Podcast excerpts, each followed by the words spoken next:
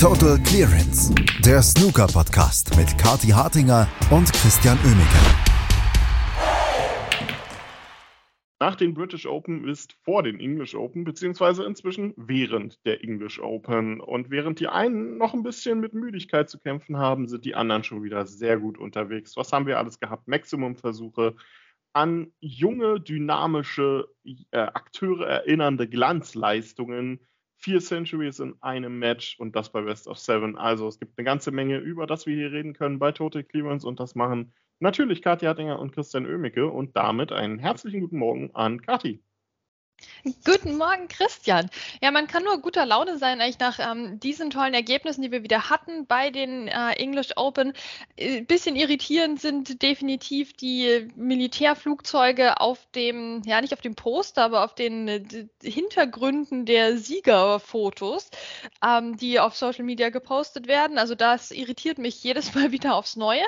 Aber sportlich gesehen einiges los. Wir haben so ein paar Leute, die sich was beweisen wollen. Stichwort Oliver Lyons Lions zum Beispiel. Ne? Ähm, wir haben andere Leute, die wir lange nicht gesehen hatten. Also es ist eine interessante Mischung und äh, unterstreicht einmal mehr, welche Dynamik wir diese Saison auf der Tour haben.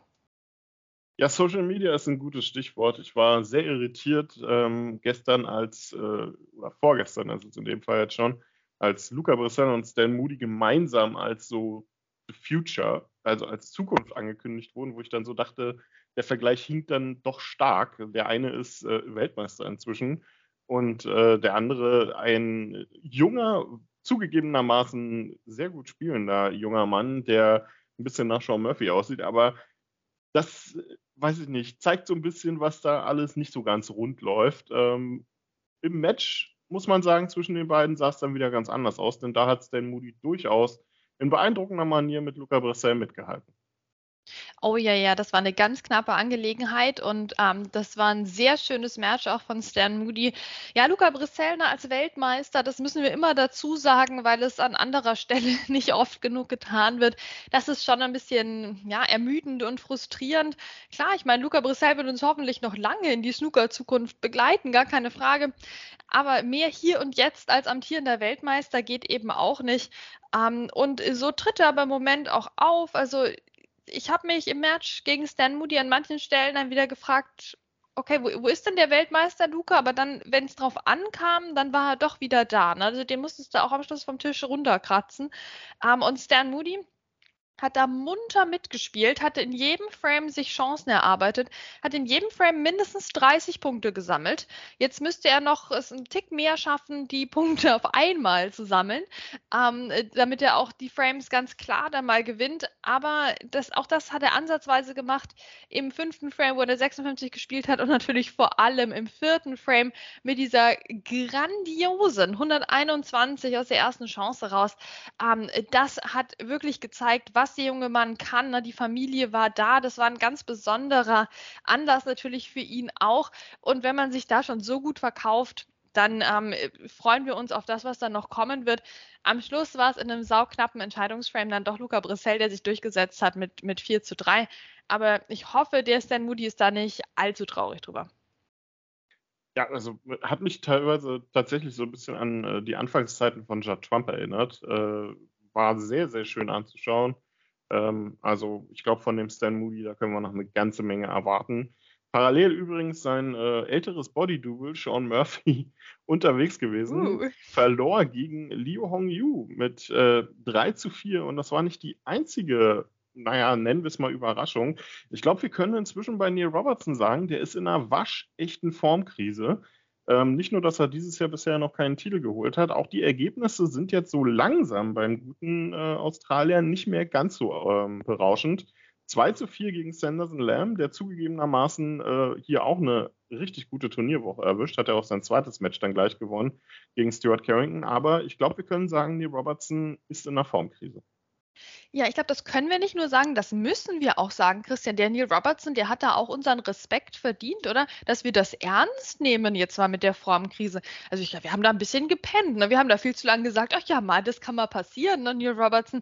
Ja, der, ja, der kommt schon noch in Schwung. Da ist noch viel Zeit in dem Jahr, um seinen Titel zu holen. Nee, also ich meine, das geht ja gar nicht. Neil Robertson verliert gegen Sanders und Lamb. Und ja, der spielt richtig gut. Und ja, der kann tolle Breaks auch bauen. Aber Jetzt, wenn wir mal ganz ehrlich sind, hat der auch nur zwei Breaks für mehr als 50 Punkten gespielt in dem Match. Und Neil Robertson hatte Chancen. Neil Robertson hatte in mehreren Frames, die er verloren hat, gute Chancen und hat da sehr wenig draus gemacht. Das waren uncharakteristische Fehler oder eben vielleicht jetzt charakteristische Fehler. Also der Neil Robertson muss sich, glaube ich, ein paar grundlegendere Fragen stellen. Ähm, wenn er das mit dem WM-Titel nochmal angehen will, wenn er seine Serie mit den Ranglistentiteln halten will, also das hat mir jetzt schon zu denken gegeben in der Summe ne, dieser ähm, vergangenen Niederlagen von ihm. Ähm, ich glaube, der muss mal grundsätzlich irgendwas umstellen. Da ist die Frage, was äh, dem Hintergrund läuft. Ähm, auf jeden Fall, Neil Robertson, die Ergebnisse passen jetzt nicht so. Vielleicht Konzentration auf Wuhan. Seine Chance ist ja, er wird rechtzeitig hinkommen können. Das äh, sehen die, die hier bei den English Open in die letzten Runden kommen, dann vielleicht ein bisschen anders. Die haben ein bisschen Termindruck für nächste Woche. Mark Allen hat vier Centuries gespielt in einem Match, in dem man auch nicht mehr als vier Centuries spielen kann gegen Mostafa Dorgam. ähm, der hat mir ein bisschen leid getan, muss ich sagen. Also da war, das ist schon, schon grausam. Da fährst du extra zu so einem Turnier und äh, dann bist du eigentlich nur damit beschäftigt, auf deinem Platz zu sitzen. Ja, der hat äh, 16 Punkte geholt im, im ganzen Match. Äh, war das wenigstens rot-schwarz, rot-schwarz? Hat er ein Maximum versucht? Ähm, ich, ich, ich hoffe es, rückblickend, wo ich mich nicht mehr ganz genau erinnere, ehrlicherweise. Ähm, der, hat, äh, der hat nicht so viel falsch gemacht, okay? Also der, der hat nicht so viel falsch gemacht, der durfte einfach nicht mitspielen, wie wir es halt von Mark Allen kennen aus seinen Hochphasen in der letzten Saison was willst du machen? Also da kommt der Mark Allen und macht aus der ersten Chance irgendwas Fantastisches oder mindestens aus der zweiten und ja, dann, dann bist du raus. Also der war einfach raus, der Mustafa Dorgam und äh, da kann man, kann man ihm wirklich nichts vorwerfen. Also da können wir jetzt nicht sagen, bitte um Gottes Willen, ja, also was ist was, was will denn der auf der Tour? Der kann ja nichts. Nein, Quatsch, der Mark Allen hat ihn komplett überrollt. Ähm, klar passiert dir das am Anfang von der Karriere vielleicht ein, ein Tick wahrscheinlicher als äh, gegen Ende, das jetzt einem John Higgins passieren würde, aber das hätte auch John Higgins passieren können, ähm, wenn der auf Mark Allen getroffen wäre in dieser Verfassung. Ding Junhui hat äh, mit 4 zu 3 gegen Mahai Long gewonnen. Klingt erstmal relativ ähm, unspektakulär, aber die Art und Weise war interessant. Hat den ersten Frame verloren, weil er zu spät kam, weil er nämlich die falsche Hose anhatte und sich erstmal eine neue besorgen durfte in Schwarz. Ähm, was ich aber viel lustiger fand im Zusammenhang mit Ding Junhui, sind die neuen ähm, interessanten Ideen, die WST hat, um äh, Ding Junhui ins Champion of Champions zu bringen. Ja, also erstmal noch, erstmal noch zu dem äh, Klamotten-Fail. Also ich meine, wir sind alle froh, dass Ding Junhui überhaupt eine Hose anhat. Und also das war schon mal der erste wichtige Schritt. Ähm, und ansonsten, ja, ich meine, es ist halt alles schwarz in schwarz bei diesem Turnier. Das ähm, macht man jetzt so. Ja, ich weiß nicht. Also ich finde es auf der einen Seite gut, wenn man Turniere hat, die sich durch einen bestimmten Dresscode oder überhaupt durch Sachen abheben von den anderen, damit, damit wir uns nicht fragen, okay, wo, wo sind wir eigentlich gerade und in welcher Serie sind wir gerade von dem Turnier her. Ähm, gleichzeitig weiß ich nicht, also ich wünsche mir ja eigentlich mehr Vielfalt bei dem, was die Leute tragen. Und ich bin auch immer noch großer Fan von Judd Trumps Vorschlag mit dem Freizeitklamottenturnier, wo jeder einfach mal anziehen kann, was er oder sie will, ähm, in, in, in einem gewissen Rahmen natürlich. Ja, und davon entfernen wir uns jetzt sozusagen noch mehr. Deswegen, ja, Gut, Ding Junhui hat es versucht, sich dem entgegenzustellen als äh, der Modebotschafter, der nun mal ist. Ne? So kennen wir ihn alle. Und äh, ja, das hat jetzt ihm einen Frame gekostet und da hätte natürlich Mahai Long eigentlich mehr draus machen müssen. Der hätte dieses Match eigentlich sich jetzt echt mal holen können. Weißt du, da kommt der Ding Junhui gerade sich noch die Hose zuknöpfen, da in die Arena gerannt. Also ganz ehrlich, na, da kannst du auch mal gewinnen, wenn du schon so eine Young Chinese Sensation sein möchtest. So, ja, aber äh, da, weil der Ding Junhui nicht am Tisch stand, um das Ganze über zu kompensieren, tauchte der Ding Junhui dafür in jedem einzelnen Live-Scoring-Bild auf. Also egal wer gespielt hat, das Bild war das von Ding Junhui. So sah das bei einigen Leuten aus, bei anderen Leuten ähm, hat gerade das Match überhaupt nicht funktioniert. Also sehr interessant, dass für jeden was geboten ist, lohnt sich absolut für, für jeden in das offizielle Live-Scoring reinzuschauen, ähm, weil das kann einfach bei jeder Person auch anders aussehen. Das ist diese Individualisierung, ne, das ist alles customized jetzt. Aber ja, überall blickte uns Ding Junhui an vom Live-Scoring. Ich fand das brutal gruselig und wir sind noch weit von Halloween entfernt. Die UK Championship rückt näher, nur um mal äh, den Termin zu nennen, an dem World Snooker Tour da eigentlich ähm, endgültig die neue Seite und das Live-Scoring launchen wollte. Uh, ich bin gespannt. Ja, genau, spätestens. Ich bin gespannt, ob das so wirklich klappt. Ähm, das zweite Match von Ding Junhui war zumindest, ähm, ja, leider aus Katis Sicht, muss man jetzt sagen, etwas souveräner 4 zu 1 Sieg gegen David Grace, der keinen guten Saisonstart jetzt so erwischt hat. Ähm, einen relativ guten Saisonstart hat eigentlich Ronnie O'Sullivan erwischt, wenn man so möchte. Shanghai Masters gewonnen, aber auch immer wieder von gesundheitlichen Problemen. Angeblich ist ja der Ellenbogen zurückgeworfen, kam an seinem, äh, ja, man, es tut mir leid, man muss ja ein bisschen Ernsthaftigkeit reinbringen in medizinische Gründe. Es kann ja durchaus sein, dass da was ist, aber es ist schon interessant, dass er einfach nach dem Shanghai Masters in China quasi geblieben ist oder wieder hingeflogen ist. Ähm, so schlimm scheint es ja nicht gewesen zu sein. Kam zumindest an dem Tag, an dem sein Erstrunden-Match gegen Andrew Paget, also vorgestern, sein sollte, an. Alle haben sich gefragt, steht er am Tisch? Er stand am Tisch. Ähm, nur wo war Andrew Paget eigentlich? Ja, dessen Flieger aus China war noch nicht gelandet. Da wie kein Andrew Paget bekannt für seine hochklassigen Exhibitions. Also ich muss sagen, wenn, wenn das jetzt irgendwen anders erwischt hätte mit dem Ronnie O'Sullivan, der hier jetlaggt, in die Arena rollt und dann 4-0 gewinnt, dann ähm, würden wir vielleicht Diskussionen führen von wegen, ist das, ist das, wollen wir das, ne? Mensch, Ronnie, muss das jetzt sein, an, so knapp erst zu landen und so. Ähm, aber es ist Andrew Paget. Deswegen lachen wir uns einfach kaputt über die Situation, dass, äh, dass Ronnie Sullivan da wirklich äh, am Morgen landen kann und mittags da den Andrew Paget vermöbelt, vermöbelt ne, mit einer 69 oder 62, der muss sich nicht mal anstrengen. Der Ronnie Sullivan muss sich nicht mal ansatzweise anstrengen, um da mit 4-0 nach Hause zu gehen, weil Andrew Paget, ja, der, also der kann es halt einfach nicht. Ähm, und äh, hat ein bisschen was versucht, ne, hat schon auch ein paar Punkte gesammelt, also mehr Punkte als der Gegner von Mark Allen. Aber äh, das ist halt für jemanden mit dem Ego von Andrew Paget ähm, echt ein, ein, guter Dämpfer, wie ich finde.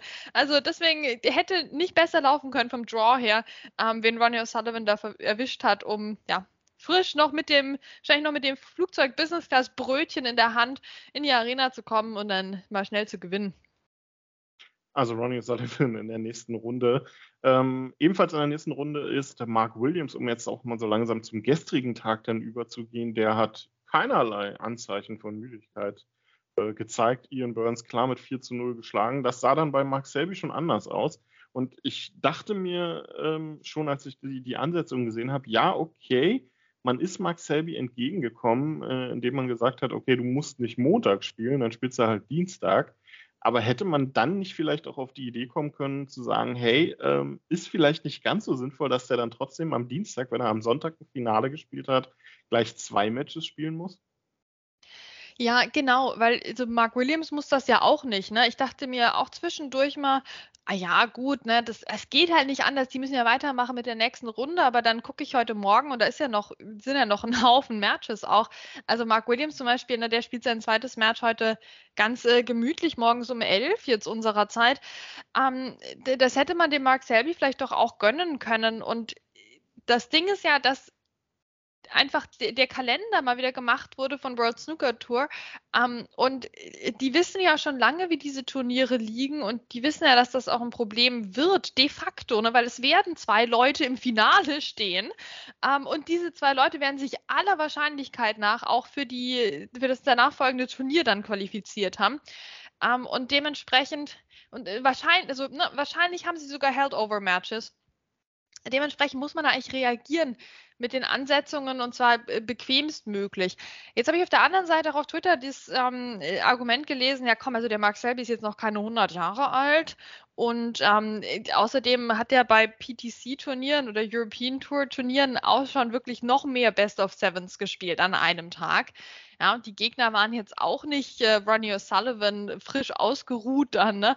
ähm, sondern äh, das war jetzt auch eigentlich machbar. Also ich sehe irgendwo beide Seiten. Ne? Also ich meine, zwei Best of Sevens an einem Tag, das kann schon mal vorkommen. Andererseits muss es denn vorkommen, wenn man Wochen und Monate Vorher weiß, Voraus weiß, dass da zwei Turniere und jetzt ja eigentlich sogar drei Turniere so knapp aufeinander folgen. Muss das, muss das so laufen? Ja, also ist äh, schwierig. Wird interessant zu sehen, wie das nächste Woche mit den Wuhan Open ist. Ich rechne da teilweise wirklich äh, mit einer Absage ähm, desjenigen oder derjenigen im, im, Finale stehen am Sonntag, weil ähm, auch da ist ja der Weg nach China ist ja noch weiter als von äh, Cheltenham jetzt rüber nach, äh, wo finden die English Open eigentlich statt dieses Jahr? In äh, Brentwood, ne? Brentwood war es, genau. Also es ja. ist äh, ein bisschen tricky. Max Selby war auf jeden Fall der Leidtragende gestern so ein bisschen und ich hatte das, ich habe das Gefühl, ich kann mich nicht erinnern, dass Max Selby jemals ein Frame aufgegeben hat, in dem er noch keinen Snooker brauchte. Also da muss der Frust dann schon sehr groß gewesen sein gestern. Ja, also vielleicht vom Shootout mal abgesehen, ne, das äh, passiert bei Mark Selby eigentlich wirklich nicht und ähm, das ja, ist ein bisschen schwer einzuordnen. Ne? Ich meine, er hatte mit Martin O'Donnell natürlich auch irgendwo einen der unangenehmsten Gegner für so ein Spätabend-Match erwischt. Ähm, Martin O'Donnell war bei stabilen ne, 35,52 Sekunden durchschnittlicher Stoßzeit. Also obwohl er einige schöne Breaks gespielt hat, ist das echt nervenaufreibend für die Gegner. Ne? Das macht der Martin ja auch. Äh, ja, ich meine, das ist halt einfach sein Spiel. Ja, das, äh, das gehört bei ihm dazu. Das weiß man vorher, dass das so kommt. Das hat er jetzt nicht extra gemacht, mit den Mark Selby zu ärgern oder so, ähm, sondern so spielt der Mann einfach Snooker und ich mag den sehr. Super, super Typ immer. Ähm, das war natürlich für Mark Selby jetzt nicht unbedingt einfach deswegen. Ähm, trotzdem ja, wird der Mark Selby vor allem auch mit der eigenen Leistung frustriert gewesen sein. Er kam, äh, hat eine 51 gespielt und dann auch diese 71, das war nochmal der Lichtblick, um überhaupt mal auf 2 zu 3 dann zu verkürzen. Und dann dachte ich eigentlich, Mensch, jetzt, jetzt kommt aber das Comeback von Mark Selby. Aber nee, Martin O'Donnell dann mit der 58 auch ähm, im sechsten Frame, aber dann äh, gab es ja noch mal Chancen und äh, Martin O'Donnell brauchte, äh, hatte noch nicht es über die Ziellinie geschafft. Mark Selby brauchte noch nicht Snooker aber es war schon eigentlich auch eine gute Chance für Martin O'Donnell dann so weit zu sein. Und dann hat Mark Selby echt einfach mal das Match aufgegeben. Ähm, ja, also über seine genauen Beweggründe können wir jetzt wirklich nur spekulieren. Aber ja, diese Kombination aus Müdigkeit, einem frustrierenden Match und einer wahrscheinlich großen Unzufriedenheit mit der eigenen Leistung, da kannst du echt, glaube ich, auch einfach mal menschlicherweise sagen, ach, jetzt, jetzt, also jetzt reicht mir mal, das muss ich auch nicht mitmachen, das jetzt hier bis zum Schluss durchzuspielen. 35,5209 Sekunden, um dann auch mal genau zu sein. Ne? Wenn Tour schon vier Stellen nach dem Komma anbietet, dann müssen wir die auch nutzen. Äh, Max Selby auf jeden Fall ausgeschieden. Martin O'Donnell äh, in der nächsten Runde wird dort treffen auf Stephen Maguire, der gestern sein Match gegen Louis Eastwood mit 4 zu 2 gewonnen hat. Judd Trump steht ebenfalls in der nächsten Runde, gewann seine ersten beiden Matches, auch Mark Allen Luca Brissell als äh, Weltmeister jetzt auch ebenfalls mal wieder ganz gut unterwegs. Gestern auch äh, kurz auf Maximumkurs gewesen gegen Andy Hicks, ähm, dann aber ein bisschen bitter bei der gelben. Ähm, ist ihm dann auch die weiße gefallen. Nach 120 Punkten war dann da Schluss. Ähm, sehr gute Aussichten also für den Rest der Turnierwoche. Über zwei Matches würde ich gerne noch reden. Zum einen ähm, vielleicht auch eine kleine Überraschung. Graham Dodd hat Barry Hawkins geschlagen. Barry Hawkins hatte sein erstes Match noch gewonnen. Und äh, ich komme gar nicht klar, auf, auf Twitter da ein Bild zu sehen von einem lächelnden Graham Dodd. Das geht doch gar nicht. Ja, wir haben ja vorhin schon gesagt, also das muss irgendwie von der künstlichen Intelligenz, ne, so ein Deepfake sein. Ähm, aber er hätte allen Grund tatsächlich zu lächeln, der Graham Dodd, weil er hat mit Barry Hawkins natürlich ähm, den Spieler schlechthin der frühen Saisonphase geschlagen. Und das, obwohl der Barry Hawkins 134 gespielt hat. Ja, und äh, das äh, lässt den Graham Dodd natürlich völlig unbeeindruckt. Er denkt sich ja, mit einer 83 hast du auch schon einen Frame gewonnen. Ne? Also der äh, war sehr solide, hat mehr Breaks gespielt, als wir von ihm sonst gesehen haben, also auch in Matches, die er gewonnen hat, waren da normalerweise nicht mehr als irgendwie ein 50er Break dabei in so einem Best of Seven. Ähm, und jetzt äh, konnte er gleich mal mit drei aufwarten, vor allem eins im ersten Frame, sodass Barry Hawkins nicht so seine typische, also ich 96 im ersten Frame spielen konnte. Nee, das hat quasi Graham Dodd übernommen. Barry Hawkins ähm, hat vielleicht wieder gemerkt, dass er Barry Hawkins ist. Das wäre eine schlechte Nachricht am Tisch. Ähm, ich bin gespannt, wie das mit ihm jetzt weitergeht. Also, dass man Graham dort eigentlich schlagen müsste heutzutage, ne, das wird dem auch klar sein. Schauen wir mal, aber natürlich eine wunderbare Nachricht für alle Graham Dot-Fans, dass der nochmal so am Start ist jetzt. Auf jeden Fall jetzt äh, schon die zweite Niederlage innerhalb kürzester Zeit für Barry Hawkins. Absolute Formkrise da bei dem. Kann man nicht anders sagen. Müssen wir schauen, wie das bei ihm weitergeht. Spaß beiseite. Ähm, ein Spieler steht ebenfalls schon in der nächsten Runde, in der dritten jetzt dann, Oliver Lyons. Ähm, okay, Martin Gould im Moment vielleicht nicht ganz so gut unterwegs. Den kann man dann vielleicht auch schon mal 4-1 schlagen. Leider, muss man dann dazu sagen. Aber davor gegen Kevin Wilson 4 zu 3 gewonnen. Also Oliver Lyons hat einen unfassbar guten Saisonstart hingelegt hier. Das stimmt und der hat uns ja vor ja, mittlerweile jetzt auch schon, was sind das, sechs, sieben, acht Jahren ähm, mal versprochen, nein, nicht wirklich versprochen, aber mal so angekündigt, ne, dass er einer von den großen Spielern sein möchte. Und dann kam sehr wenig. Dann kam sehr, sehr wenig von ihm und vereinzelt mal ein gutes Ergebnis, aber dann äh, blieb es nicht konstant und dann ging es nicht weiter. Ich habe das Gefühl, der hat wirklich bisher eine sehr gute Saison. Und natürlich dieses 4 zu 3 gegen Karen Wilson, das muss man erstmal so spielen. Also das war ein sehr kämpferisch geprägtes Match, wie man sich vorstellen kann. Ähm, das waren jetzt gar nicht die Traumbreaks, aber es war sehr sehenswert. Ähm, vor allem auch, wie Oliver Lyons diesen Entscheidungsframe runtergespielt hat. Ich meine, Karen Wilson hatte einmal einen Einsteiger gespielt in dem Frame, aber dann war es einfach Oliver Lyons, der ihn komplett in Schach gehalten hat und über mehrere Aufnahmen dann über die Ziellinie gekommen ist. Also es war sehr, sehr souverän und dann und das ist auch für ihn wichtig, ist er nicht in so ein Loch gefallen, so jetzt, ah, jetzt habe ich einen Topspieler geschlagen, jetzt äh, läuft ja alles äh, von allein. Nee, sondern der hat sich jetzt besonnen, ist cool geblieben gegen Martin Gould, ja, der leider weiterhin unter ferner Liefen einfach ist. Es tut sehr, sehr weh, ihm zuzuschauen im Moment. Hat ein tolles Century Break gespielt, die 111. Ähm, da hat man wieder gesehen, was der Martin gut eigentlich kann und wie viel Spaß es machen würde, ihm zuzusehen. Aber das war halt leider auch das, der einzige Frame, den er geholt hat. Dann, wenn der mal so im Lochmodus drin ist, dann läuft das auch. Aber ja, die kampfbetonteren Frames, da hat er zu viele Fehler gemacht. Die gingen teilweise sehr souverän an Oliver Lyons, teilweise eher knapp an Oliver Lyons, der kein 50er Break spielen musste, um dieses Match zu holen. Also da blieb er einfach geduldig, hat seine Punkte zusammengesammelt hat auch ohne den großen Glamour hier gewonnen und das ähm, macht doch Hoffnung, dass das jetzt mal klappen könnte mit dem Durchbruch für ihn. Aber davon sind wir natürlich noch, noch weit entfernt, das ist ganz klar. Aber das ist jetzt schon mal ein guter, guter Ansatz. Nächster Gegner für Oliver Lyons wird Xiao Yu Peng sein. Das gibt es dann heute ab 20 Uhr. Ab 20 Uhr heute ja auch der Startschuss in die Runde der letzten 32, unter anderem mit Judd Trump gegen Jimmy Robertson, Ricky Warden gegen Graham Dodd finde ich sehr interessant. Zwei Spieler, die ich sehr gerne mag. Ähm, werde ich schauen, sicherlich.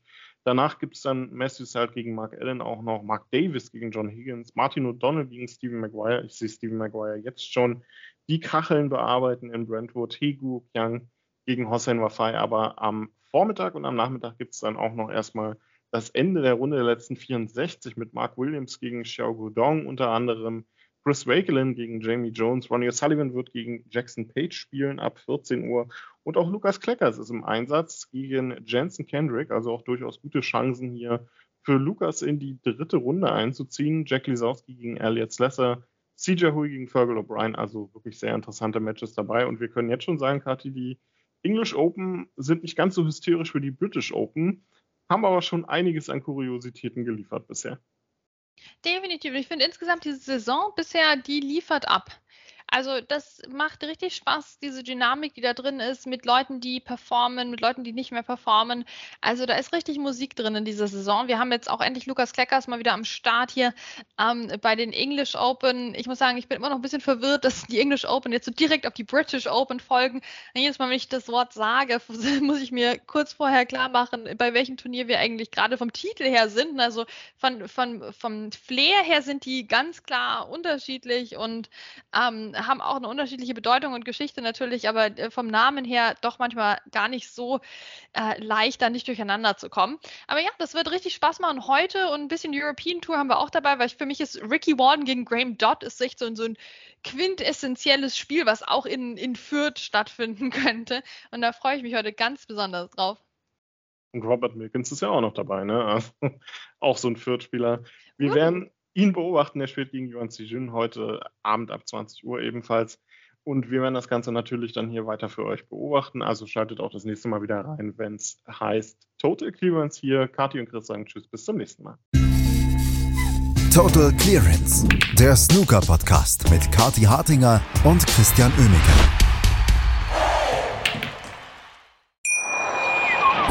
Schatz, ich bin neu verliebt. Was?